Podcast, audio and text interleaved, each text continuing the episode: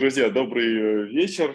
Очередной, э, начинаем очередной э, подкаст, выпуск подкаста PIST ID. IT.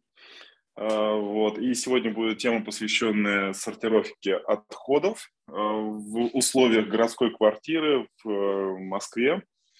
Вот. Это личный опыт, это мой личный опыт. Вот. Я сегодня расскажу, как перейти на зеленую сторону, собственно говоря, начать сортировать отходы, тем самым э, ну, способствуя спасению нашей родной планеты. Вот, это будет личный опыт, он, э, я не проводил каких-то глубоких анализов, э, не смотрел там каких-то статистик, ресурсов и так далее. Я расскажу просто про, про свой опыт, как я делал, что я сейчас делаю, к чему пришел, почему я это делаю и так далее. Вот. Ну и, собственно, начну с начала. То есть как мы начинали сортировать отходы. А, сортировать отходы мы начали довольно давно, наверное, порядка двух лет назад. А, сортировка отходов ну, стала каким-то Э, как бы это сказать, э, э, стало способом избавиться от отходов, что ли, потому что мы порядка двух лет назад мы делали много ремонтов, у нас было много разных картонных коробок от кухни, от мебели Икеа, разных пакетов и так далее. И когда я в очередной раз нес вот эти кипы картона на мусор, у меня встретил дворник во дворе и забрал у меня эти картонные коробки, картонные вот эти вот элементы. Вот, и я понял, что да, вот э, как бы пришло время, когда вторсырье стало востребовано. Далее мы начали, соответственно, э, ну, я начал э, более углубляться в эту тему, да, то есть смотреть, э, куда что можно сдать, познакомился с хорошим ресурсом. Recycle Map это называется, это ну, проект Greenpeace и еще ну, других э, объединений экологических. Recycle Map – это карта, карта России, насколько я понимаю, но я, правда, смотрел только Москву, там отмечены пункты приема, и я стал ей пользоваться и потихоньку влился как бы в эту активность. Сначала я сортировал мусор, э, ну, отходы точнее, кстати, сортировать мусор, мусор – это некое ругательство в сфере а, вот этого экологического движения, поэтому его стараются как бы не употреблять или как-то так э, косо смотрят, когда используют слово «мусор». Вот. В общем, э, я стал читать, да, как-то смотреть, куда что можно сдать, и э, было время, когда я, живя замкадом, вез пакет, два пакета мусора – Э, точнее, отходов э, на Плющиху, да, на метро, на метро Парк культуры. Я ехал в набитом э, в вагоне поезда метро с этими пакетами. Многие на меня, кстати, косо смотрели. Вот. Я отвозил это на Плющиху, там улица Льва Толстого, там были вот эти приемные баки, куда можно было сдать стекло отдельно и отдельно весь пластик, ну, совокупно, да, то есть все, все вместе фракции. Вот это время продолжалось. Э, время шло, да, такая ситуация продолжалась, и потом как бы я продолжал, собственно говоря, интересоваться вот этой темой, смотреть, куда что можно сдать. Вот. И э, одно время, когда я поменял локацию работы, то есть мне было очень неудобно возить, вот, и мы пошли на то, что стали просто собирать дома в два ведра, то есть э, сортируемые отходы и несортируемые отходы, то есть там всякие отходы от еды, там э, какие-то загрязненные виды пластиков, ну и все такое, что нельзя переработать, не, не, не э, отбирается это да, на пунктах переработки. Вот, э, все знают про то, что в Москве введена, введена вот эта ну, городская программа да, раздельного сбора. Это два бака, так называемых, два ведра. То есть одно ведро – это несортируемые отходы, ну, съестные отходы, как правило, а второй бак – это чистый пластик, чистое стекло, какие-то картон, бумага и так далее. Вот, считается, что на пунктах переработки отходов вот эти вторые баки синие, да, они синие э, вторсырье для вторсырья, они более глубоко отбираются, оттуда выделяются, выбирается больше фракций и так далее. И э, какое-то время мы довольно долго, наверное, в течение года пользовались только вот, это, вот этим методом, только двумя ведрами. Вот, ну, честно сказать, что я скептически отношусь к, к, к этой городской программе, да, хотя там, в принципе, КПО «Восток» отчитывается о том, что они довольно много выбирают из этих синих э, контейнеров. Вот, так или иначе, э, я продолжал искать, куда что можно сдать, и эм, э, в итоге так получилось, что вот в нашем районе, почему-то в Новой Москве, вот эти стали расти как грибы, да, после дождя, такие вот, э,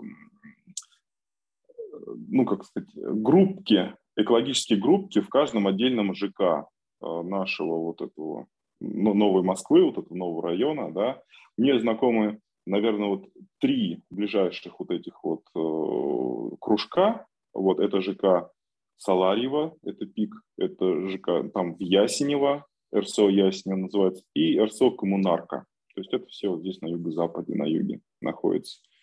Вот это движение активистов, э, жильцов, просто в ЖК люди объединяются, создают чатики. Вот э, кто-то из них организует а, вывоз вот этих вот фракций, сбор, массует волонтеров, проводит какие-то акции, привлечение, э, занимается э, взаимодействием с администрацией, с застройщиками, с э, переработчиками и так далее. Вот так или иначе, порядка, ну, наверное, ну, наверное, уже более полугода назад, то есть, наверное, с весны, да, мы стали посещать одну из таких местных тусовок, ближ, ближайшая для нас Акции по приему э, отходов да, находятся вот в ЖК Саларьево. Э, акция очень крутая на самом деле. Э, акции крутые, они проходят э, ну, с разной периодичностью, там, от э, одного раза в две недели, в зависимости да, от активности там, э, участников э, движения, до одного раза в месяц. Вот. Заключается это, это в том, что волонтеры, да, тот, кто сговаривается, собираются на площадке возле этого ЖК, ну, выставляют э, такие большие бигбеги, это большие пластиковые мешки, подписывают, какой бигбэг, э, какой фракции э, выделяется, и, собственно говоря, принимают от э, населения, просто от людей, кто знает об этой акции, принимают вот эти разные фракции отходов, разные фракции там пластика, металла, пакетов, э, макулатуры и так далее. Вот. Э, так. После того, как я присоединился да, к этому движению, там, я состою в чатиках. Вот. Э, вот эта вот методика разделения, она у нас слишком усложнилась. Да? То есть если раньше было как бы, ну, типа две фракции, да, то есть два ведра, сортируемые несортируемые отходы, то теперь, э, ну, э, я не считал, конечно, но порядка, наверное, приближается к двум десяткам у нас э, видов фракций вторсырья, отходов, которые мы раздельно сдаем вот в эту РСО Саларева. Вот.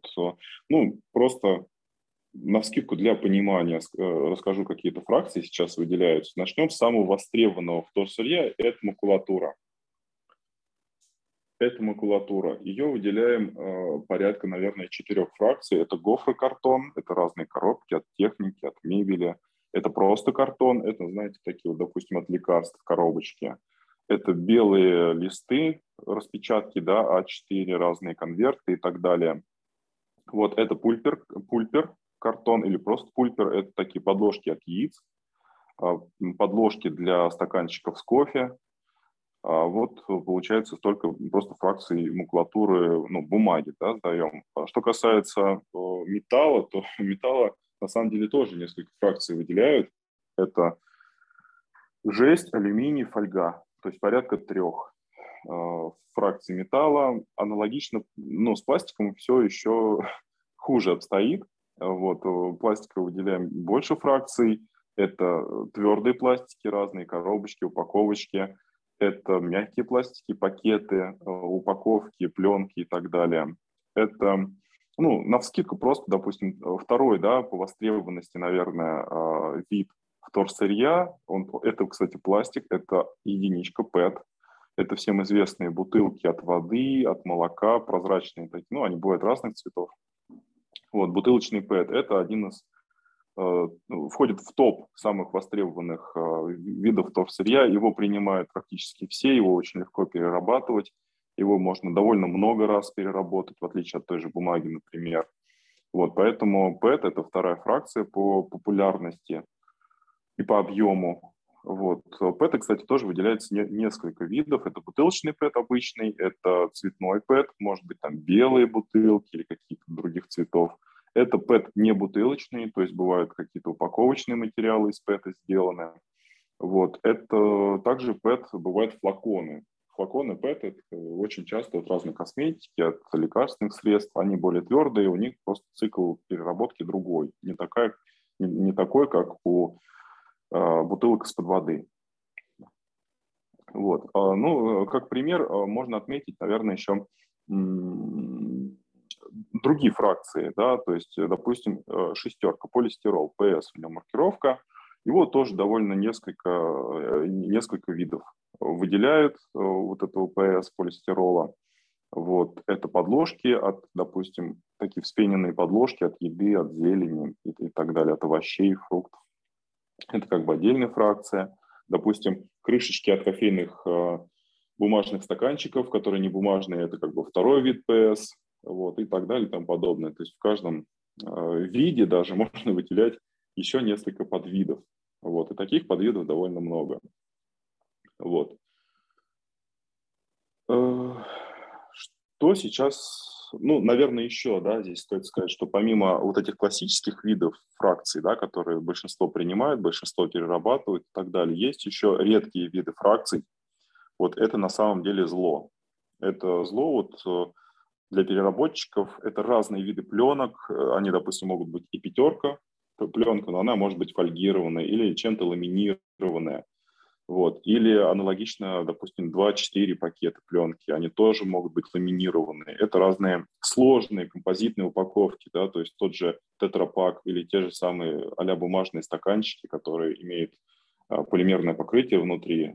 А, это сложные композитные вот, многослойные упаковки или с какими-то элементами дополнительными упаковки которые э, переработчику очень сложно переработать, отделить их, и, как правило, цикл да, переработки у таких фракций, он э, ну, не превышает там одного-двух раза, то есть их можно переработать в таком виде.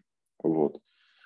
А, так что редкие фракции, это такой бич, их очень много, их можно там даже, наверное, отдельно еще там несколько десятков набрать. Вот. Э, мы, как вот с Ксенией с этим боремся, мы стараемся не покупать, не использовать такие виды пластиков. То есть если, допустим, мы видим, что какой-то продукт упакован в семерку, э, пакет 7, да, вот э, по пластику по, цифре 7, это так называемые другие пластики, это то есть какие-то смешанные виды пластиков, их не перерабатывают, то есть они идут сразу в мусорку на полигон или на сжигание.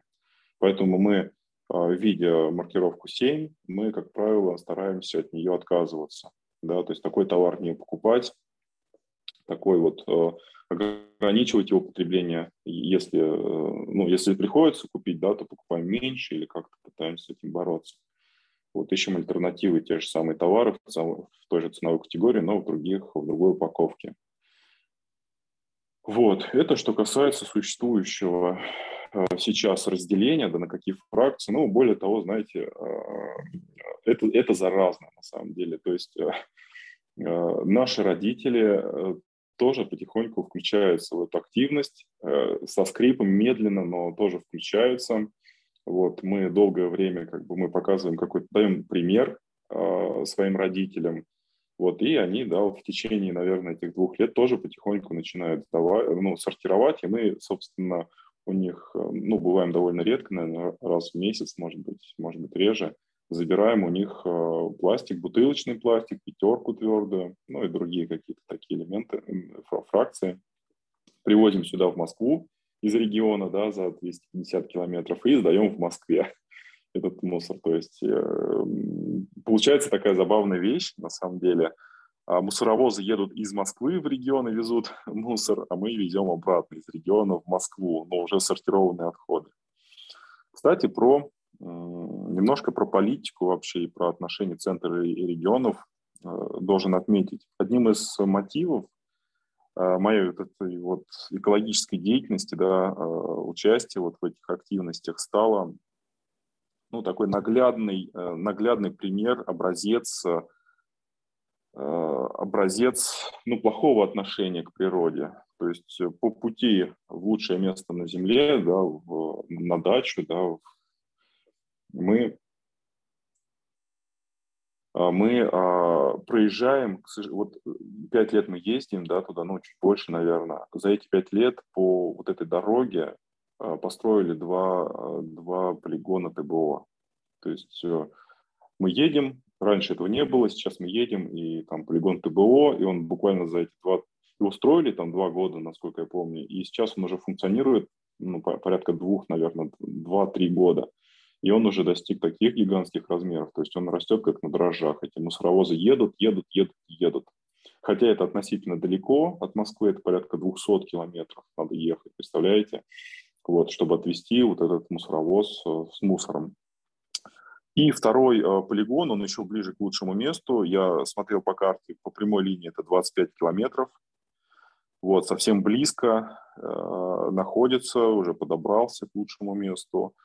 Он находится на границе, причем, знаете, так забавно, эти полигоны строят на границах регионов. Видимо, это сделано, чтобы местные жители как-то, ну, границы, они менее населены, так скажем, или разобщены, да, то есть э, поэтому стараются строить вот эти полигоны вдали э, от своих, э, ну, каких-то центральных э, районов, да, в регионе, в областях, и строят, как правило, вот на границе, допустим, Московской, Рязанской области вырос новый полигон, или, допустим, вот есть такой второй, да, полигон, про который я тоже говорил, который растет как на, на, дрожжах, а, он находится вообще на территории Тульской области, но это такой анклав, как бы такой кусок, участок территории, который как бы вклинивается в Московскую область. И Тульская область построила вот этот полигон на таком, на таком вот как бы клочке земли, который входит как бы в другую область понятно, ну, для меня логика такая, что меньше населения, меньше там проблем, проще все это сделать, чтобы никто не видел втихаря, потом быстро туда начинать возить московский мусор, зарабатывать деньги и так далее и тому подобное. Вот, так что вот один из мотивов, да, и такие вот транспортные мусорные потоки из Москвы и наоборот в Москву. Вот. А, что стоит сказать? Сейчас все, ну, не секрет, да, что экология, она сейчас на хайпе, очень много про нее из всех утюгов все говорят, появляется довольно много э, ну, отдельных точек. И вот такие, допустим, слеты да, активистов, а можно, допустим, сдать а, в какие-то, в какие-то стационарные пункты приема. Вот, и мы, кстати, ими тоже пользовались. Мы э, есть э, на юго-западе в мега теплый стан, открыла пункт приема вторсырья. Ну, он довольно, довольно хороший. Мы там сдавали наверное, раза три или четыре, вот, принимают довольно много фракций, ну, есть вопросы к сортировке, то есть, если честно, непонятно, почему они, допустим, принимают э, там тетрапак и э, бумажные стаканчики, хотя бумажные стаканчики никто вообще не перерабатывает. Вот, то есть э, получается, что они как бы загрязняют э, фракцию как бы сознательно, то есть непонятно. Есть вопросы точно ли они это перерабатывают, отдают переработку, или все-таки это уходит на полигон, а просто это делается для какого-то хайпа, что мега такая крутая. Вот. И мы э, сдавали также в экологическую сборку, экосборка или просто сборка. Это на, получается, северо-востоке Москвы, такой, ну, классный, на самом деле, центр. Он занимается не только приемом а, вторсырья у населения, но и просветительской э, деятельностью. Насколько я помню, он выиграл какие-то городские гранты, может быть, даже федеральные гранты. Вот, э, я вот друзьям по чатику, да, по нашему подкасту предлагал сходить в музей. Музей, не помню, как он точно называется, музей вот, э, ну, переработки, да, вторсырья. Ну, мы там были в этом музее, там довольно хорошие экспозиции, там много разных примеров, в том числе наглядных, как надо перерабатывать, какие фракции бывают, что из них делают, какие там штуки э, делают из сырья. На самом деле довольно интересно. Вот, это называется экосборка на северо-востоке в районе метро «Динамо», кажется. Но мы, правда, ездили на машине туда. Вот. Э, что еще стоит сказать? Про местные, про опять-таки локальные точки. Э, куда можно сдать. Но это всем известный вкусвилл, а, пятерочка, где осуществляется прием батареек, вот, пластиковых карточек, добрых крышечек э, и иногда других э, фракций. Вот это фундаматы, и, кстати, тоже можно на карте поискать. Фундамат – это такие устройства автоматизированные, которые принимают, как правило, это PET-бутылка и либо алюминиевая банка, вот, и выдают какие-то символические бонусы для, для э, оплаты каких-то товаров, допустим, в той же пятерочке или вкусвилле. Вот, поэтому э, нужно пользоваться картой Recycle Map, смотреть, что где принимается. Вот, на самом деле в Москве инфраструктура э, ну, становится все лучше и лучше и лучше, на самом деле. Ну, благодаря, благодаря опять энтузиастам. Вот. А, признаться честно, я, у меня есть, ну, такая, как сказать, ближайшая задача, что ли, да, какой-то пунктик, который надо исполнить. Это побывать в еще одном центре, он называется «Собиратор». Это самый крутой центр в России, он находится в Москве на улице Липецкой. Вот это по, по въезду в Москву по трассе М4, вот как раз моя трасса. А, по, которой я еду на дачу, да, там, в Тульской области. Вот, Собиратор, чем крут? Он довольно долго осуществляет свою деятельность, и он э, сортирует, принимает порядка 100, порядка 100 фракций. То есть там очень сложные фракции принимаются, вот эти редкие, фольгированные пластики, разные крышечки э, нестандартные, да, дозаторы, пульверизаторы – там пробки от винной пробки, ну, куча всего, то есть э, порядка 100 фракций от классических до редких принимается, в том числе одежда принимается. Вот. Про одежду стоит тоже отдельно э, сказать. Э, одежда, она составляет ну, десятки процентов отходов, которые поступают на полигон. Одежду очень тяжело переработать. Вот поэтому э, я призываю пользоваться такими сервисами по приему одежды на благотворительность либо на переработку. Их, э, опять-таки, в Москве несколько таких организаций. Вот это «Второе дыхание», вот последнее, что мы сдавали, э, «Второе дыхание», у них, э, мне кажется, несколько сотен даже пунктов приема одежды. Это такие баки, они могут располагаться как на улице, но чаще всего в торговых центрах располагаются. Вот, в частности, мы сдавали а, в бак «Второе дыхание» в мега стан. Вот, даже несколько раз мы туда уже привозили одежду. Вот, я смотрел несколько роликов на Ютубе про организаторов вот этого «Второго дыхания». Ну, если честно, они ну, вселяют доверие, да, что они правильно делают, что, э, что все-таки вещи не идут просто на полигон, а либо помогают каким-то нуждающимся, либо их перепродают, да, либо их как-то какие-то те вещи, которые можно переработать, пускают на специализированным, а, отправляют специализированным переработчикам. Вот. Помимо второго дыхания мы также сдавали, ну, правда, давно, наверное, года два назад, вещи в, до... вещи в добрые вещи. Вот. Это тоже такой, ну, аналогичный проект, он тоже сортирует разделяет вещи, направляет на всякие э, помощь. В регион очень много отправляет э, для помощи нуждающимся, детские дома, ну и другие такие социальные учреждения. Вот, это касается одежды. Эм, а, отдельно, что еще хотелось бы сказать про последнюю мою такую акцию, да, что вот я как бы, какую я галочку, за, какое я желание закрыл, да, какую я задачку закрыл. Это участие волонтером, опять-таки, вот в, слё, в, в приемке э, вторсырья у населения. Я участвовал волонтером э, в, в мероприятии РСО Саларева, собственно, куда я раньше сдавал, просто привозил. Я вот э, Последняя у них была крайняя акция 13 ноября. Я ну, предложил свою помощь в Инстаграме. Вот, и ну, моя помощь была принята. Вот.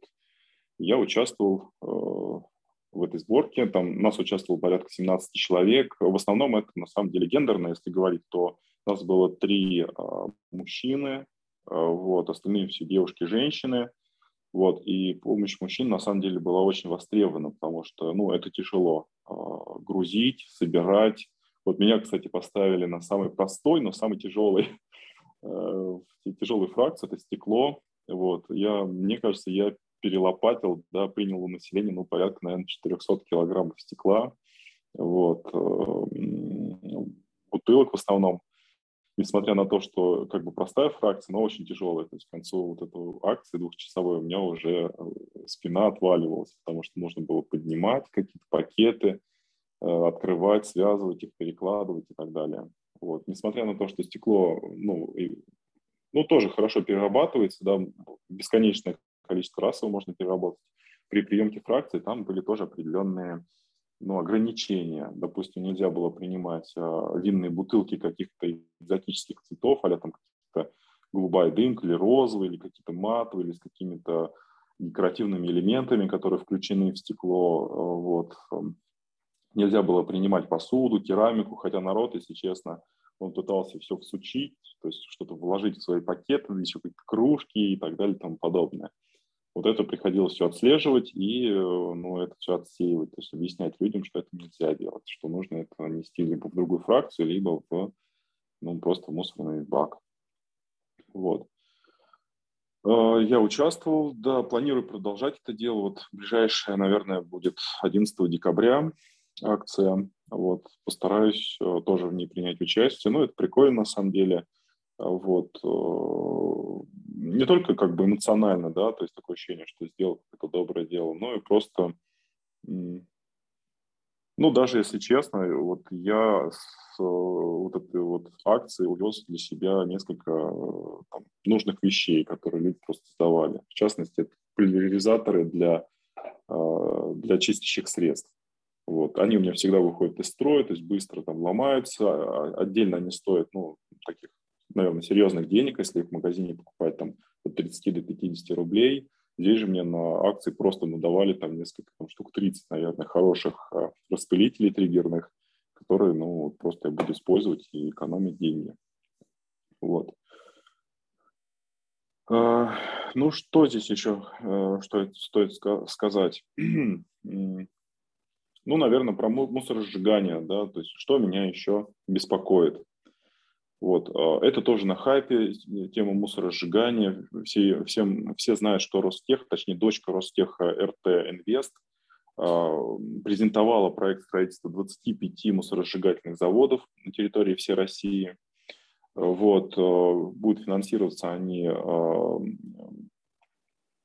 российским экологическим оператором, то есть это э, э, деньги, которые идут от производителей упаковки в рамках расширенной ответственности производителей. Вот эти вот миллиарды рублей будут закачивать в мусоросжигательные заводы, которые, по идее, будут э, производить электричество, сжигая вот эти отходы, мусор.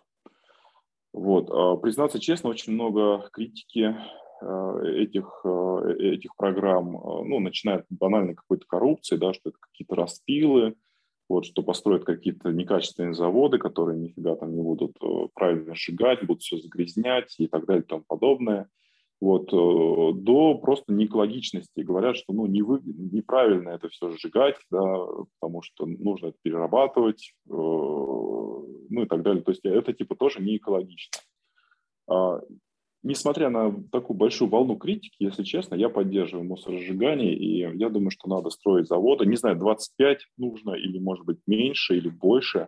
Вот, но а, мусоросжигательные заводы нужны. Во-первых, они электричество производят, да, а у нас энергопотребление растет. Более того, электричество можно выгодно продавать за рубеж. И все мы видели в этом году кризисы энергетические. Вот. Во-вторых, а, почему они нужны? Потому что пока что ну, в России, как бы россияне, они не готовы сортировать отходы. Поэтому очень там культура сортировки очень низкая. Вот, э, по статистике говорят, что выделяют от считанных процентов, ну там не более 10% выделяется в лучшем случае э, отходов на переработку. Вот пока такая низкая культура сортировки, я вижу выход только сжигать мусор, получая электричество. Вот поэтому я поддерживаю мусоросжигания. И, в принципе, думаю, что пока что это такое промежуточное решение проблемы. Вот.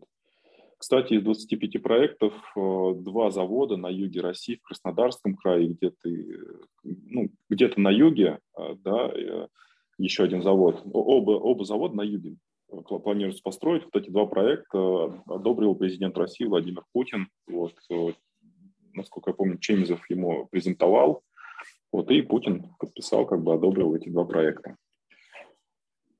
Вот. Что, ну, почему, как бы, какие хотел бы выделить плюсы, наверное, да, или какие-то мысли, почему это надо делать.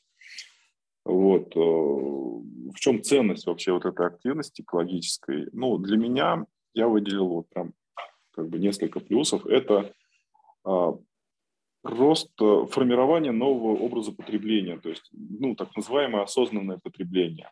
То есть это потребление, которое, когда ты сначала думаешь, потом покупаешь и потребляешь. То есть ты сначала думаешь, а нужно ли тебе это? И только потом там осуществляешь покупку или там приобретаешь что-то, или там берешь что-то. Вот, поэтому надо думать, что, что ты потребляешь, что ты ешь, насколько это хорошая, качественная вещь, да, или, или та же самая одежда, нужно ли, ли тебе там 100 кофт или нужно 2 кофты нормальные, или там 100 штанов, или там пара брюк и так далее. Вот. А, ну, конечно, второй – это эмоциональный эффект, то есть это такое чувство выполненного какого-то долга, наверное, перед природой, перед вот, э, окружающей средой, что ты сделал вообще какую-то правильную вещь, что ты как бы хороший человек, да, что ты тоже ну, что-то для общества делаешь полезное. Вот, ну, третий, наверное, да, для меня это конкретная польза для экологии, то есть я понимаю, что часть того, что я отсортировал, часть, ну, понятно, что она уйдет, да, наверное, все-таки отвезут ее на полигон, но большая часть, скорее всего, будет переработана и превратится в вторичные какие-то товары, услуги и так далее, энергию.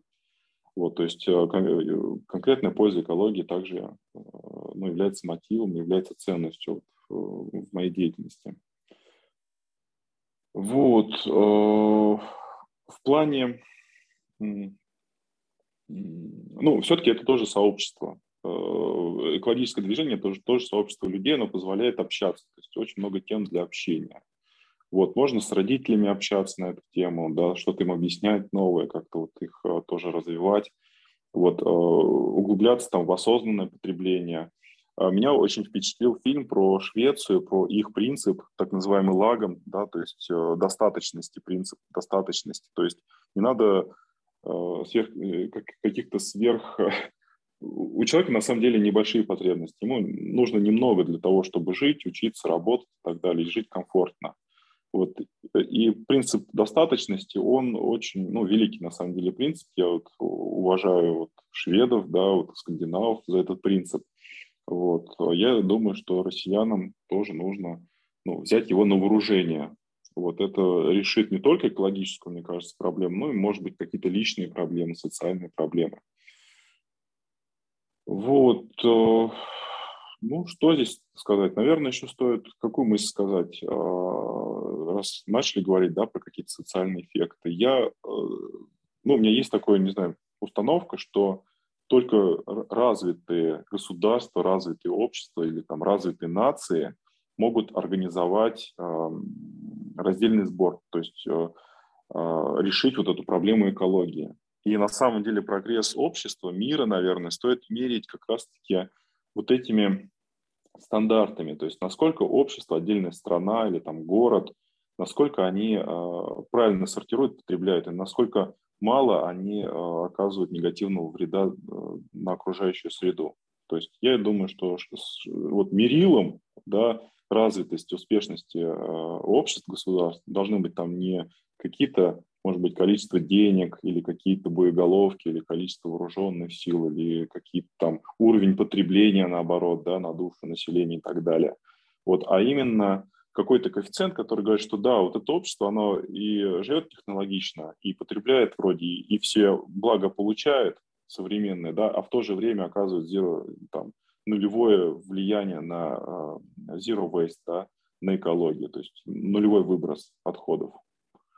Вот, ну, как бы этим я хотел и закончить свое выступление. Вот, э, что нужно стремиться к, в развитии нужно стремиться к такому, к такому, а, такому свойству. Я готов ответить на ваши вопросы, если они у вас есть. Да, Марк, спасибо большое. Много информации. Ну, как бы для меня, потому что я вообще не в теме абсолютно. Я из тех россиян, которые не сортируют мусор, у которых нет культуры сортировки. Вот. А, вот у меня вопрос такой. Построить 25 заводов. Они рассчитаны на какую долю мусора?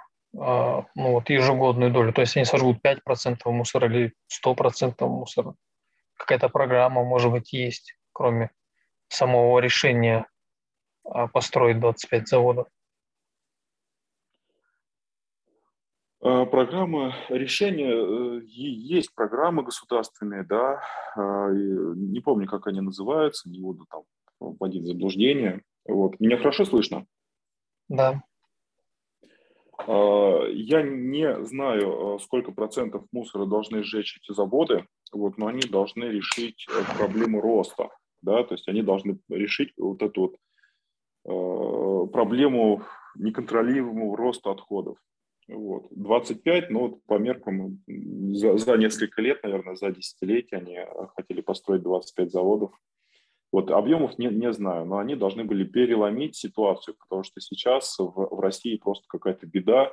Ежегодно огромнейшие территории превращаются в свалки, даже какие-то, можно их равнять какими-то маленькими европейскими государствами. То есть ежегодно в России там, порядка там, появляется Люксембург, только весь э, состоящий из свалок. Так вот, эти мусорные заводы должны просто переломить как бы ситуацию.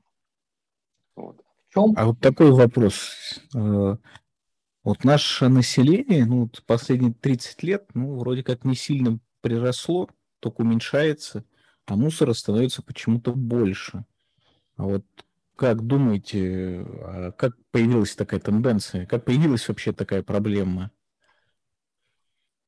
Ну, я отвечу, но, наверное, как, почему, почему это происходит? Потому что потребление растет, вот благосостояние, ну, наверное, улучшается в России, да, более того, появляется очень много дешевой упаковки, иногда дешевле использовать не экологическую упаковку, вот, все эти пакеты, пластики и так далее. Производ... Более того, производители все это поощряют, им это выгодно. Вот эти ультрапастеризованное молоко, да, там в этих тетрапаках.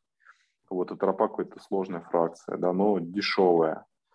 Вот это, в общем, выгодно всем, но не экология, к сожалению. Поэтому это растет. Ну и пандемия, да, вот последний, наверное, такой один из последних гвоздей в крышку гроба, да, э, экологической ситуации – это пандемия, да, когда люди ушли на изоляцию, выросли сервисы доставок, упаковок и так далее. Вот. Маски, очень много, кстати, проблема с масками, да, вот э, утилизации нет, не знают, как их утилизировать э, правильно, да, их не перерабатывают практически никто. Более того, маски загрязняют водосточные системы и э, усиливают риск вот этих паводков в городах. Вот. Поэтому ответ такой. Выросло потребление, выросли сервисы, пандемия, да, дешевая упаковка. И это выгодно производителям. Вот поэтому выросло количество отходов. Может быть, это связано с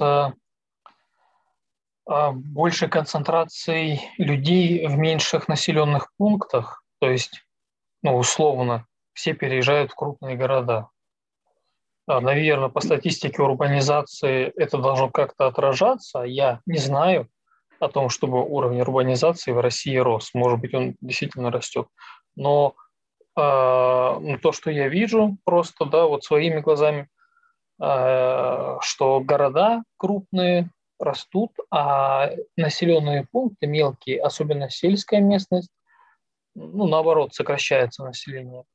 Вот. Наверное, еще вот этот фактор имеет значение, несмотря на то, что население ну, не растет в России. Ну, если честно, здесь я как-то, да, может быть, надо статистику смотреть, да. Я согласен с тезисом, что растут города, уменьшаются населенные пункты маленькие особенно. Но как бы у меня тоже есть опыт, да, я живу там в лучшем месте, это поселок небольшой, там порядка, ну, наверное, тысячи жителей, это сельская местность, наверное, и живу, ну, в мегаполисе, в столице. А сортировка в столице лучше, есть точки, до, есть куда сдать. Вот в деревне сдать некуда, то есть все люди просто кидают в один бак.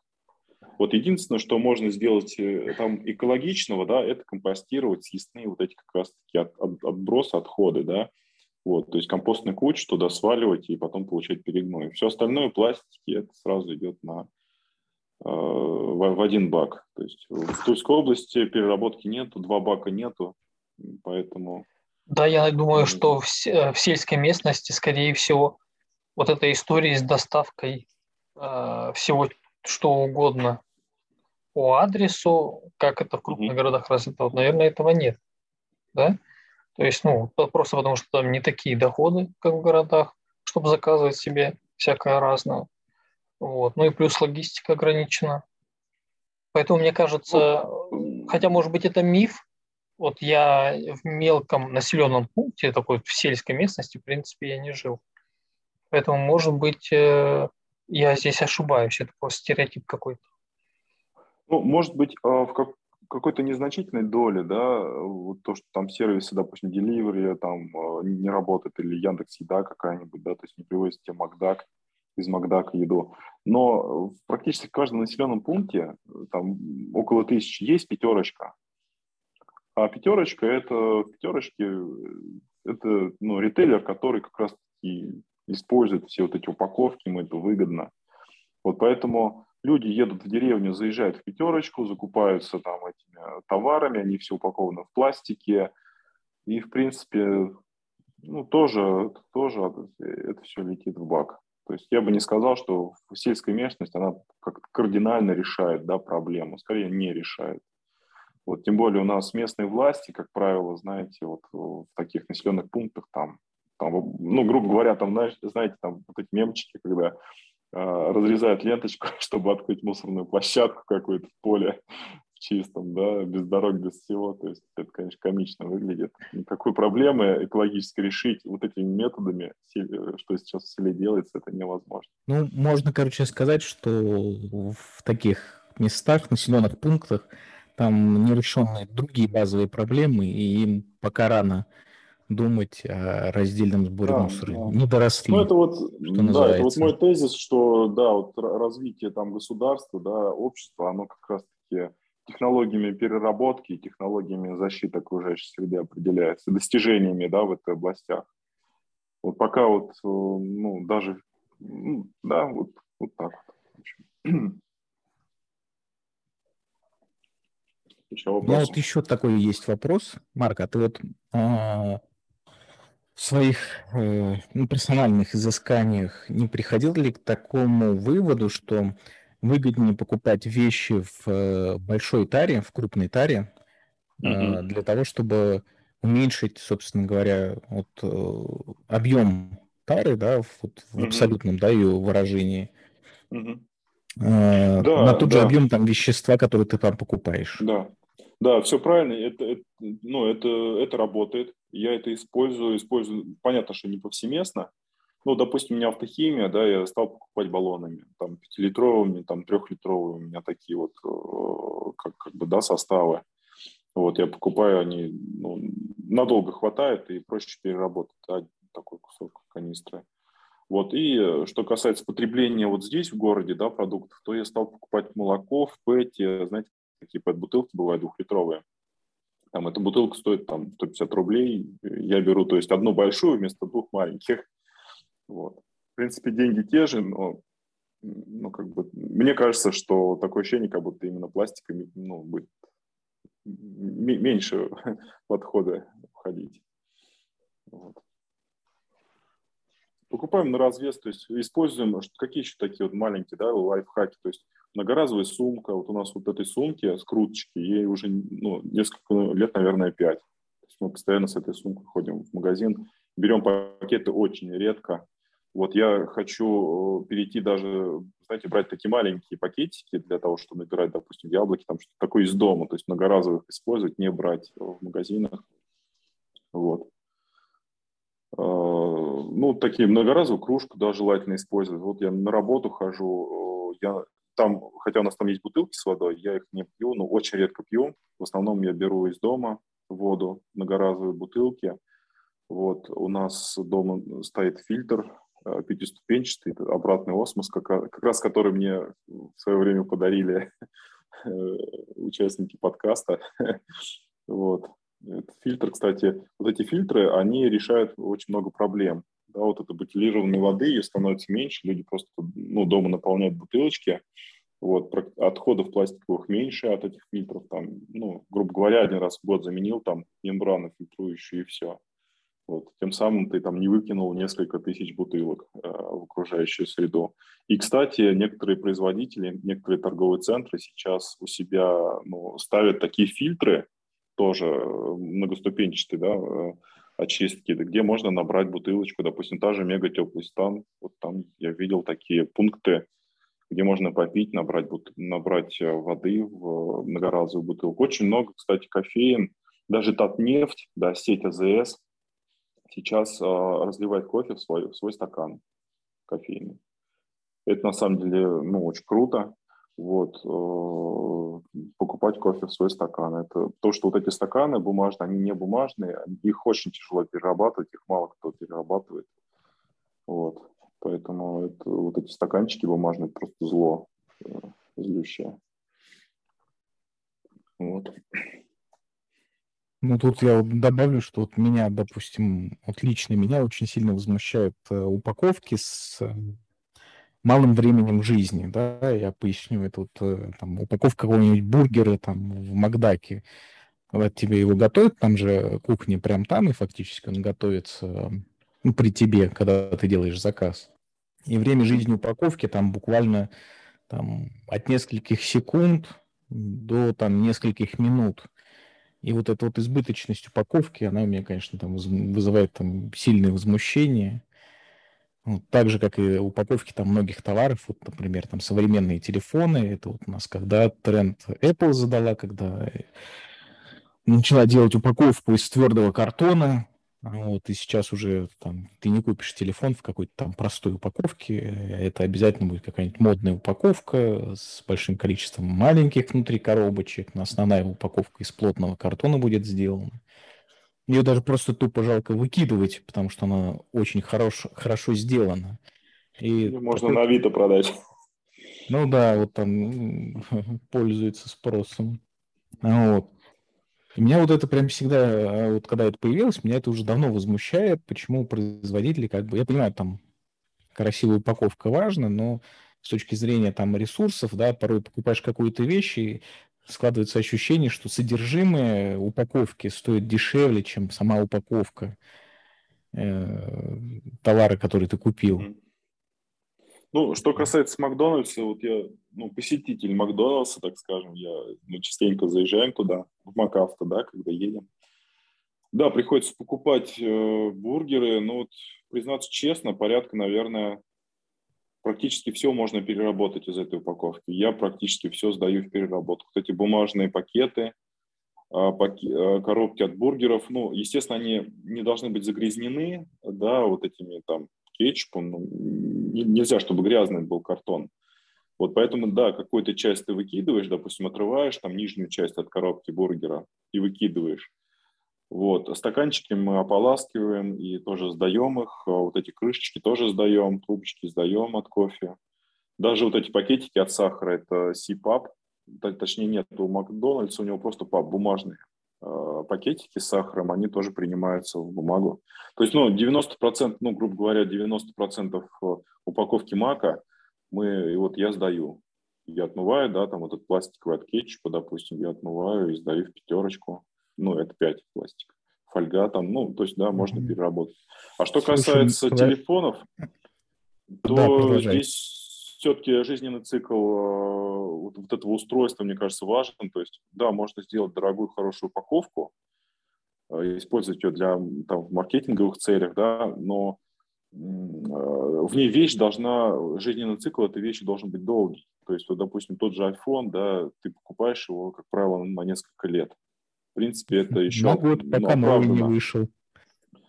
Ну, опять же, вторичные, вот тут надо признать, наверное, все согласятся, что Э, продукция Apple на вторичном рынке, она лучше расходится, она дольше работает, и на самом деле очень много старых айфонов, которые еще там, все ну, дают тут, своим родителям. Марк, да, ну, тут этот, не, не в Apple дело. Apple всего лишь задали тренд, который подхватили другие производители.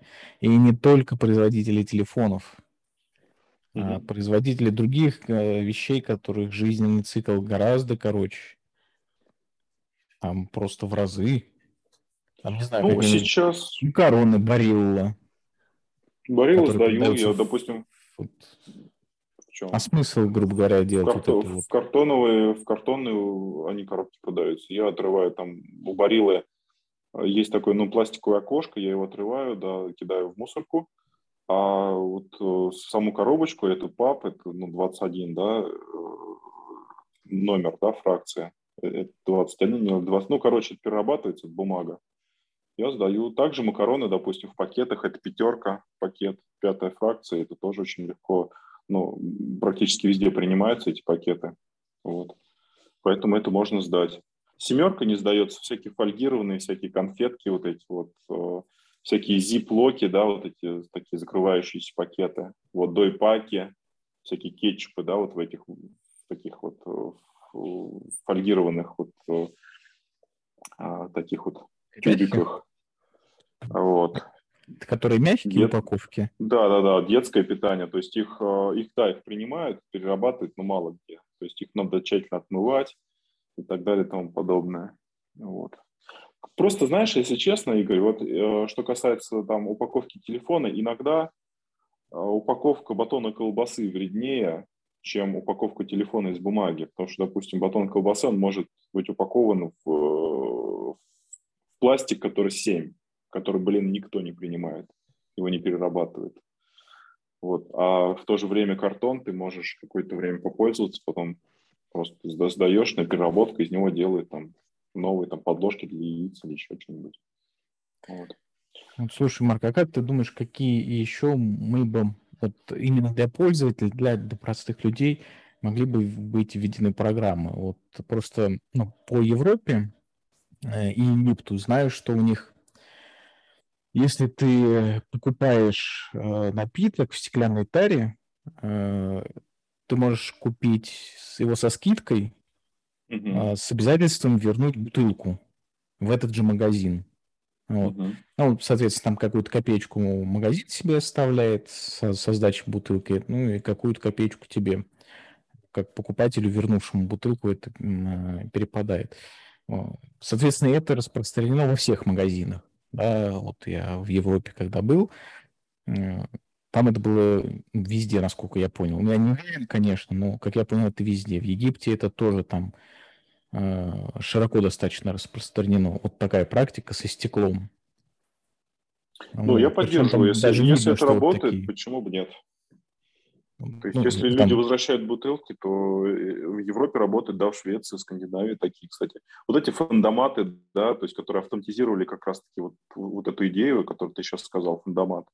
Туда засовываешь бутылку, вот, он тебе начисляет на какую-то бонусную карту какие-то бонусы, которые можешь в той же пятерочке потратить. Вот. Ну, а вот у нас натянуть на нашу реальность это, как ты думаешь, возможно? Ну, у нас Российскую... там есть и минусы, и плюсы, то есть тогда станет, ну, грубо говоря, эта бутылка воды дороже в два раза, вот. То есть она будет изначально дороже в два раза, да, но только когда ты сдашь отдельную бутылку, она подешевеет там на стоимость бутылки там и так далее. Вот здесь надо смотреть, да, может быть, в качестве каких-то экспериментов использовать э, в, в каких-то отдельных сетях или, может быть, регионах. Вот на самом деле сила эксперимента, она есть, то есть нужно пробовать разные, разные методы. Вот. Кстати, я вот не сказал про такое явление, раз мы заговорили, да, про Макдональдс, про Apple, там, про какие-то большие корпорации, как greenwashing. Greenwashing – это фейк э, в, в сфере экологии. То есть greenwashing – это, ну, грубо говоря, ситуация, когда производитель говорит, что, блин, я экологичный. Вот я делаю там упаковку из экологичных там э, материалов, я там трачу деньги на zero waste, мои там заводы ничего там не выбрасывают. Вот на самом деле все выбрасывают, да, и все он делает не из экологичной упаковки, а из обычной.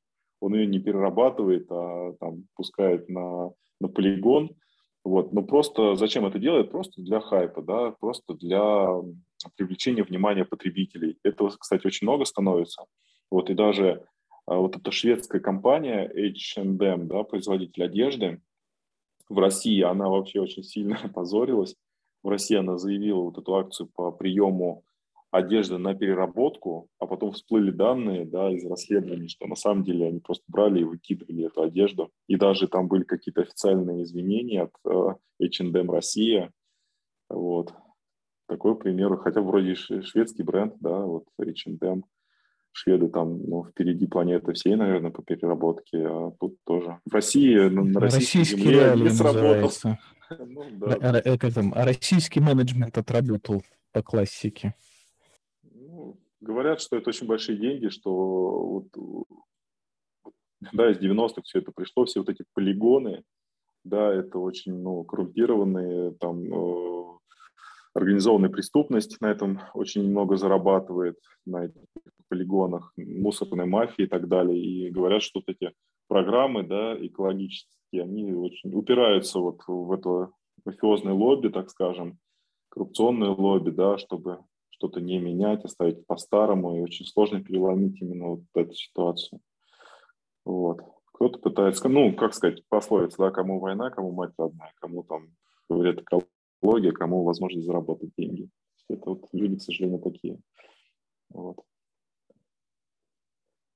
А, ну, что еще рассказать?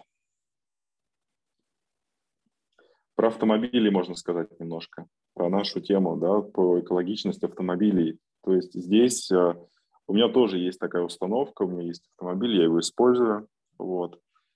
Э, но я использую, стараюсь экономить, в общем, топливо, очень езжу аккуратно, у меня автомобиль с маленьким моторчиком, с небольшими лошадиными силами, да, у которого очень маленький расход топлива, но относительно да, других.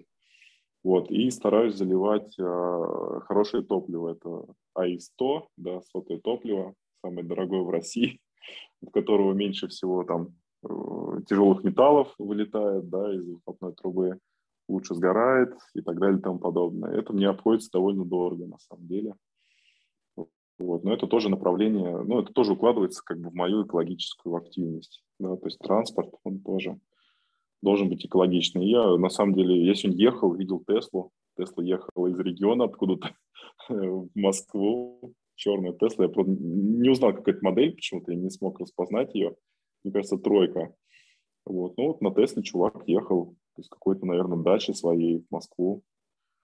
Первый раз я увидел на М4 Теслу. Так я в Москве только в центре видел. А тут, оказывается, еще в регионы Тесла ездит. Ну, как это такой довольно популярный автомобиль. Ну, тут, как было сказано мной на одном из предыдущих подкастов, я не верю в экологичность электротранспорта. Все-таки для меня это э, очень сомнительная история. Вот. Хотя для конечного пользователя это может казаться, что да, он помогает природе, вот. Тут я скорее согласен с мнением а, некоторых там, в том числе блогеров, что ну, это просто, просто другой способ потребления э, километров не с помощью бензина, а с помощью электричества. Это не история электротранспорта, это не история про экологию, это история про просто, про просто другой способ перемещаться. Ну, почему? Если есть какие-то логические, да, вот э, претензии, да, наверное, можно так сказать. Опять-таки от региона зависит. Где-то есть много солнца, можно от солнца заряжать, от ветряков. Где-то инфраструктура пока только строится. Но я думаю, что просто надо ну, переходить да, на электрический транспорт. В будущем он станет зеленее, чем сейчас, когда инфраструктура будет создана и все как бы станет как в Европах или как в Калифорниях.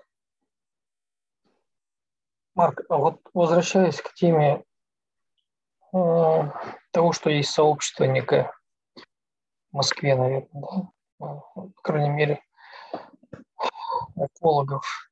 Вот там что за контингент, какие мотивы у людей? Угу. Как они, да, вот, очень... как они ведут вот э, свою вот эту, ну, свой активизм, как он они организован? То есть есть какие-то, может быть, э, полуполитические организации, у нас же есть две партии зеленые в России, они оттуда или не оттуда. Если оттуда, то ну, что ты об этом знаешь? Можно ли там вступить в эту партию? Ну и вообще какие у них цели? Ну, короче, или, может быть, это они не, не зеленые, а какие-то вообще другие. Ну, то есть это вот интересно. Ну, а, хороший вопрос. Э, я, если честно, я поехал на акцию вот, волонтером, в том числе, чтобы понаблюдать, какие туда люди приходят. Вот. И э, должен признаться, что в целом мне люди понравились, которые приходят, сдают отходы. Они, как правило, у них хорошее благосостояние, то есть они, ну, приличные, очень много молодежи, как правило, очень много семейных, приходят с детьми, причем ну, видно, что люди пытаются научить детей, да, приучить их к, вот этому, наверное, правильному, да, обращению с отходами. Вот, э, много адекватных людей, но все-таки, знаете, вот как-то, признаться честно, в основном женщины этим занимаются, ну, может быть, ввиду того, что они ведут домашнее хозяйство, да, у них как бы много времени, и, ну, больше времени, чем у мужчин, вот, в основном это делают э, женщины, активисты в основном тоже женщины на самом деле – вот, а, они адекватные, то есть каких-то маргиналов, вы знаете, ну да, приходили какие-то чуваки туда, типа потусоваться, может быть, в толпе, да, что-то там они принесли мне там две бутылки какие-то, вот, ну я не знаю, зачем они, они это сделали, ну просто, может быть, так вот а, как-то. Вот. Один чувак у меня, мужик, да, он спрашивал, типа, а зачем вы это делаете, а кто вам, что вам это, платят вам за это, почему вы делаете, если вам не платят, но, если честно, мне тут, знаете, мне просто не было времени ему отвечать. Я сказал, я не знаю, я просто, я просто принимаю стекло. Я не хочу думать о том, что кто-то нагревает меня, да. То есть, ну, может быть, даже кто-то и обманывает там и зарабатывает на этом моем труде или на благом желании там людей, активистов, да. Ну, если честно, мне все равно. Главное, чтобы вот эти отходы и вот эта вот культура, да, сформировалась. Наверное, все-таки культура – это очень, это самая высокая ценность, у людей, они могут некое вот коллективное усилие сделать или закрепить в каких-то моделях поведения что-то правильное. Вот. И на самом деле все-таки культура, она спасет э, человека, вот, способность организоваться. И по поводу политических партий, ну, мне кажется, просто политическая партия – это какой-то гринвошинг. Да, опять же, тот же фейк такой, который эксплуатирует просто потребность людей в вот в этой теме, просто эксплуатируют какую-то общественную повестку. Да, там этот ШС, когда там активисты выиграли, да, по сути, ну, говорят, что они победили, да, вот эту индустрию, отстояли там вот эту землю свою. Вот, было актив, экологических активистов довольно, на самом деле, много запросов, запросов общества много на экологию, поэтому, собственно, отсюда вырастают всякие зеленые. Конкретных дел э, этих партий я не знаю, я ими не интересовался. И э, здесь, наверное, мне, знаете, как у вот этого э, земства в конце 19 века, да, то есть такая идея маленьких дел, то есть начинай типа с себя, делай, что можешь, оценивать какие-то вот глобальные течения, наверное, может быть, даже не время, по крайней мере, для меня. Поэтому я в политику не интересовался, а люди хорошие приходят на акции. Вот. Ну, то есть э, получается, что ты там просто увидел людей, но особо контактов никаких не приобрел, и ну, мотивы тебе людей ну, не знаешь, э, может только там по косвенным признакам какую-то картину выстроить, да? Ну, и э, насколько они объединены людей... или не объединены, или разрознены, то есть они точно так же, как ты, просто приехали на акцию, или они, может быть, организованно приехали, то есть, ну, вот это неизвестно. А, волонтеры – это организация, то есть у них есть э, лидеры, это несколько человек, которые занимаются организацией, которые тратят свое время, ну, не знаю, может быть, им что-то перепадает, какие-то там э, бонусы, да, от э, там, чего-то такого, но они действительно тратят свое время, свои выходные, вот, они организуют, э, ну, допустим, хранение каких-то э, вспомогательных вещей, тех же вот этих больших пакетов, то есть это где-то хранить, это надо донести до вот этой площадки, то есть они тратят свои силы. Вот мотивы, ну, волонтеров, ну, вот 17 человек на нашей акции были, они, ну, на самом деле сплоченные, адекватные, вот. А те люди, которые приходят сдавать, ну, я так думаю, что просто на них тоже, у них есть какой-то запрос. У всех разные, наверное, какие-то тоже психологические, может быть, эмоциональные потребности, э, что-то хорошее сделать. Кто-то, у кого-то тревога гонит, да, потому что, может быть, они тоже, как я, видят вот эти полигоны растущие, да. И, кстати, вот, кстати, Саларьево, это такой, ну, райончик, он находится на территории бывшего полигона. Это огромная такая куча а, вот этих отходов. Ее, правда, сейчас засеяли газоном. Это такая, такая зеленая горка, точнее не горка, а гора. И вот этот ЖК Салариева находится рядом с, с этим бывшим полигоном. Может быть, просто наглядный пример людей заставляет вот в этом Салариево выходить и э, сдавать вторсырье. Вот. Не знаю, мотивы у всех разные могут быть. Наверное, это как-то у всех, наверное, могут разные мотивы быть. Понятно. Ну, а твои планы какие на вот тему Мои раздел... планы, раздел... ну, раздельного сбора? Ближайший вот ну, такой горизонт планирования, насколько я умею планировать, это периодически посещать акции как волонтер. Вот, просто на самом деле это трудно. То есть, несмотря на то, что у меня была простая фракция стекло, но даже в простой фракции можно запутаться, потому что люди идут, идут, идут, и все очень разные, очень много каких-то вопросов, нужно быстро ориентироваться и очень хорошо знать именно вот эту предметную область. Вот. На других фракциях я вообще не представлял, как я бы там смог э, принимать, да, и сколько я там ошибок бы допустил. Вот, то есть это ну, улучшение именно компетенции какой-то именно вот на практике, да, вот все говорят, ну, типа на практике надо учиться, не просто инструкцию по сортировке прочитать, а еще и там поучаствовать дома посортировать, потом в качестве приемщика поработать, да, то есть именно накапливать какую-то компетенцию. Это первое. Второе, вот что мне, ну мне, конечно, не хватает каких-то организаторских этих э, возможностей, да, э, ну качеств моих. Я бы хотел бы все-таки на работе э, своих коллег все-таки подвигнуть на чтобы они тоже присоединились. Вот, но сделать это как-то нужно ненавязчиво. Я это делаю, да, рассказываю про то, что как я поступаю, что я там сдаю, почему я это делаю, много каких-то каких экологических новостей рассказываю. Вот у меня, кстати, есть оппонент на работе, который вот, ну, очень хорошо оппонирует и очень много отбивает до доводов. Вот. А, ну вот пока на работе у меня получается только свой мусор сортировать, я как бы коллег, но у меня пока не хватает каких-то ну, усилия, да, вот какого-то, чтобы их тоже попросить сортировать мусор. Вот, пока что они не говорят, типа, о, давай, мы тоже так сделаем. Пока мне не удается их вот, как бы, привлечь, чтобы они я вот, э, сами ну, согласились. Ну, я тоже темный человек в этом отношении. Э, что дальше происходит с сортированным мусором? Вот в России именно, именно в России. Я, про, я, я не говорю про остальные развитые страны. В России есть свалки, есть мусоросжигательные заводы. Заводов по переработке я не знаю, есть или нет. Мне это интересно. Вот в России что а, происходит дальше идет? А, в России есть э, свалки, да, 95% едет на свалки, какие-то считанные проценты едут на мусоросжигательные заводы. Их, кстати, даже в Москве есть, и в Московской области несколько мусоросжигательных заводов. Вот. А, мусор едет, отходы отсортированные едут на переработку. Вот. Допустим, батарейки Э, батарейки, да, со всех этих точек, они у нас в России один э, завод по переработке батареек, Мегаполис Ресурс в Челябинске. Он перерабатывает батарейки, выделяет из них э, ну, какие-то ну, металлы, редкие металлы, да, и так далее. Вот. Такие, ну, я уже говорил выше, да, что есть такие классические виды фракций, как бумага, ПЭТ, стекло, металл, их тоже очень многие перерабатывают, очень много переработчиков, то, что это просто переработать, это востребовано. И даже на самом деле вторсырье стоит денег. Я не интересовался, сколько сейчас это стоит, но вот где-то, наверное, года два назад, когда я гуглил Recycle Map, я выходил на такие биржи вторсырья, и там можно было сказать, что, допустим, килограмм пэт-бутылки, сортированной, хорошо сортированной, да, вот чистая сортировка, она там стоила 12 рублей за килограмм. Вот, то есть тонна, ну, 12 тысяч рублей. И это была такая средняя цена. Я думаю, что сейчас, может быть, она выросла, эта цена на бутылку.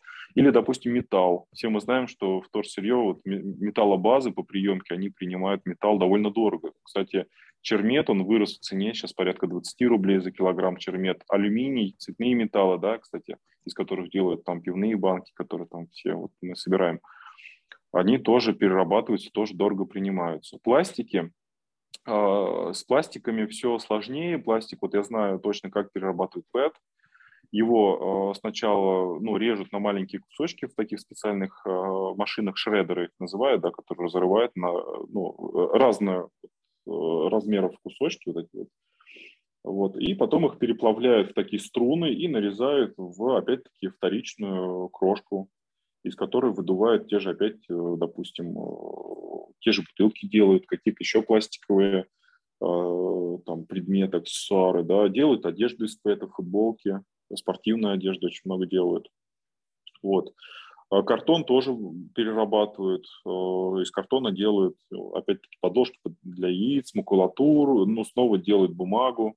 Вот. И, кстати, очень много таких вот, знаете, агит материалов, говорящих, что вот если там вы будете пользоваться вместо двух салфеток одной, вы там в течение года сбережете там 10 деревьев. Или, допустим, если вы распечатываете там, на двух сторонах э, листа А4, вы спасаете там какое-то тоже количество деревьев. Вот. На самом деле многие э, вот виды бумаги, кстати, ее делают только из э, вторичной бумаги. То есть белую бумагу ее, насколько я помню, делают из вторичной бумаги.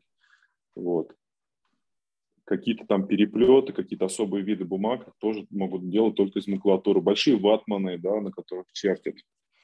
Вот, ну, не знаю, сейчас, наверное, уже в компьютере все это делают, но раньше ватманы делали из ветоши, из э, ткани вообще-то бумажной и вот целлюлозы вторичной. Вот. То есть переработка в России есть. И, как правило, переработка она перерабатывает э, только востребованные фракции вот, которые я назвал самые популярные. А вот редкие фракции, они, к сожалению, слабо развиты. Э, ну, нужно искать переработчиков. Допустим, переработка чеков э, очень осложнена. То есть там вообще единицы перерабатывают. Даже, наверное, не перерабатывают уже сейчас чеки. Вот. Потому что я уже несколько акций э, подряд не могу чеки сдать. Не принимает собиратор. То есть у них нет переработчика на чеки. Вот, поэтому от чеков надо. В чем проблема с чеками? А чеки, там вот эта термо, э, там термопечать, да, вот эта вот краска, она на самом деле то ли ядовитая, то ли не позволяет эти чеки использовать для макулатуры, для, для допустим, э, использования в производстве бумаги, там, оберточной или там белой бумаги для распечаток, да. Вот, то есть там вот это покрытие, там... Ну, это я слышал, что чернила, которые там, да, внедрены, они очень токсичные. Да, то есть их нельзя для пищевой упаковки использовать, это раз. А во-вторых, там ламинация, опять-таки, там вот эта лента э, для чеков, она тоже ламинирована. То есть там тоже какой-то микрослой то ли пластика, то ли какого-то покрытия, помимо чернил, который не дает ее использовать э, ну, для классических видов, да, куда... То есть чек нельзя просто в бумагу сдать, это отдельная фракция. Вот. И вот Мосметро, московское метро, это тонны чеков просто формирует, вот, и не знаю, куда это все идет. Э, вот с чеками беда, поэтому если есть возможность отказаться от бумажного чека, там, да, по карте лояльности, привязать к карте лояльности, допустим, электронную почту, куда все чеки будут валиться, то нужно это ну, смело делать, однозначно это делать, вот, чтобы чеков было меньше, чтобы меньше тратилось. Ну, кстати, да, вот эта вот тема с электронными чеками и возможностью их не печатать, вот, которая сейчас так, э, ну, вроде как недавно появилась, вот, э, ей регулярно пользуюсь. Это вот, мне кажется, прям круто. Есть, конечно, мне кажется, вопросы с юридической точки зрения, да, когда надо будет там разбираться с, какими-нибудь, с какой-нибудь ситуацией, да, когда у тебя есть электронный mm-hmm. чек, и как его там предъявлять в суде, там, или в каких-то там разборках. Вот. Нет, Но я думаю, наш... что если это суды разборки, то можно затребовать из ФНС какую-то информацию. И я не думаю, что большие сервисы, допустим, Leroy Merlin, да, которые там по карте можно вернуть товар в течение года, они будут там требовать там чек или что-то. У них, ну, в общем, у них э, электронный документооборот. Ну, да, я к тому, что том, это, что в принципе, сейчас, наверное, не тема наших разговоров, так немножко отвлекся в сторону появления со стороны, наверное, да, mm крупных магазинов, да, ну, не крупных даже, там, со стороны ритейла, такой вещи, которые позволяют не печатать э, бумажный чек.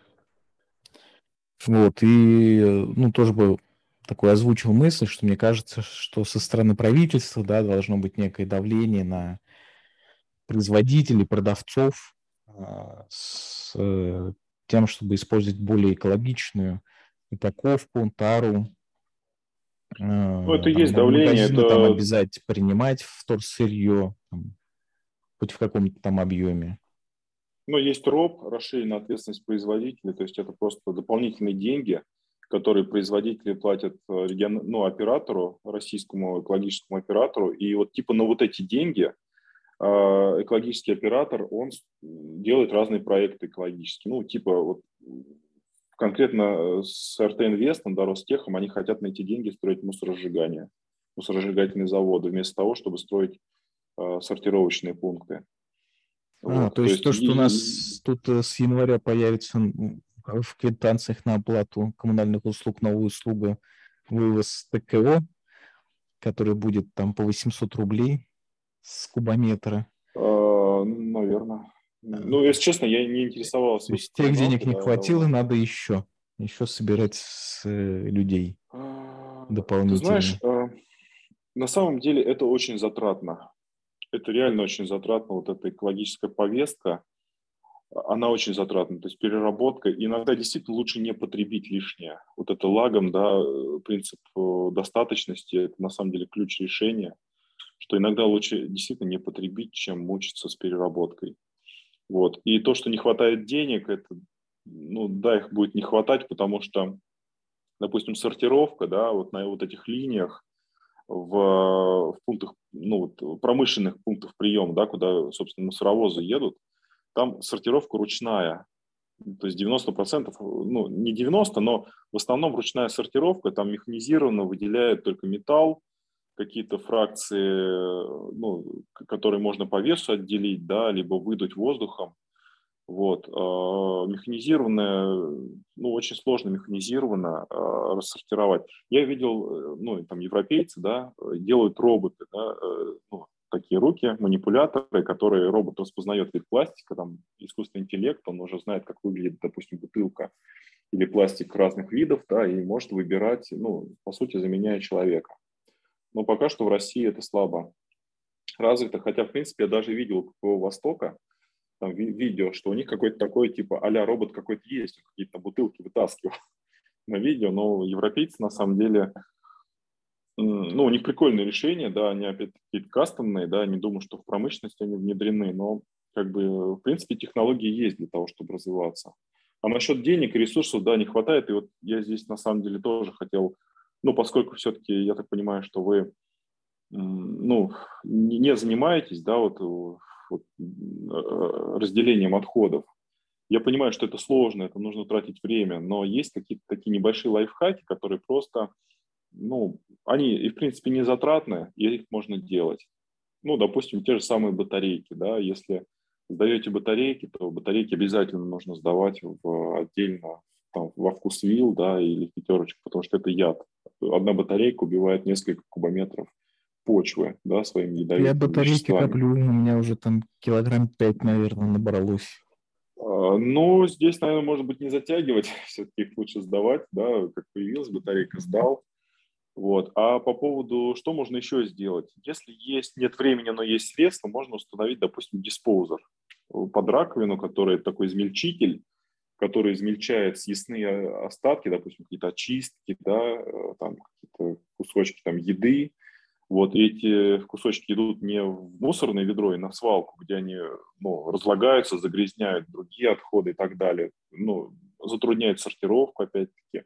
А вот эти отходы измельченные, они по канализации идут в Мосводоканал, да, и говорят, что даже есть некие станции в Мосводоканале, которые выделяют газ метан из этих вот э, стоков, и этот газ метан чуть ли не используется для там, заправки то ли транспорта, то ли отопления, то ли чего-то. То есть это очень крутое решение. На самом деле для меня это тоже один из пунктиков, который я хотел бы реализовать, да, у себя это установить, вот этот диспозер, измельчитель под раковину. Вот он, правда, стоит денег там, а, мне кажется, в ну, районе ну, где-то... Он не так уж и дорого стоит, то есть где-то там в районе двадцатки ты его возьмешь. Да. Я просто эту тему тоже зондировал, но так как я в съемной квартире живу, у меня тут э, много решений, которые я хотел бы реализовать, но это слишком большие вложения, которые надо будет оставить в квартире, из которой я могу в любой момент съехать. Вот, а хозяйка квартиры, ну, вряд ли на такие затраты согласится.